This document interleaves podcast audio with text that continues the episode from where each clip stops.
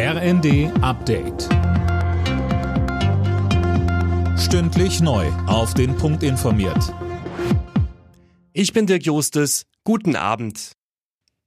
In der Ukraine sind die ersten schweren Waffen aus Deutschland eingetroffen. Der ukrainische Verteidigungsminister twitterte, dass die versprochenen Panzerhaubitzen jetzt da sind.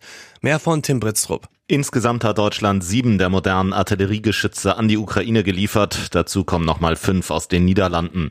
Verteidigungsminister Resnikow dankte seiner deutschen Amtskollegin Lambrecht für die Unterstützung seines Landes. Die Bundesregierung hat außerdem die Geheimhaltung in Sachen Waffenlieferungen aufgehoben.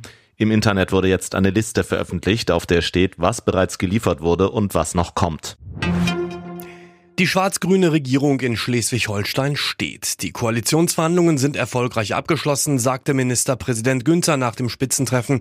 Der Koalitionsvertrag soll morgen vorgestellt werden. Im Prozess um den Doppelmord an zwei Polizisten bei Kusel in Rheinland-Pfalz hat der Hauptangeklagte eingeräumt geschossen zu haben, behauptet aber in einer Art Notwehr gehandelt zu haben. Die Staatsanwaltschaft wirft ihm dagegen vor, die beiden Polizisten erschossen zu haben, um Wilderei zu verdecken.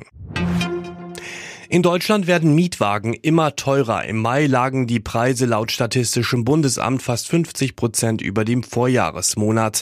Ein Grund dafür ist, dass viele Anbieter während der Corona-Pandemie ihre Flotten verkleinert haben und jetzt keinen Nachschub bekommen. Mario Götze kehrt in die Bundesliga zurück. Der Weltmeister von 2014 hat bei Europa League-Gewinner Eintracht Frankfurt unterschrieben. In den vergangenen zwei Jahren hatte er bei PSV Eindhoven in den Niederlanden gespielt. Alle Nachrichten auf rnd.de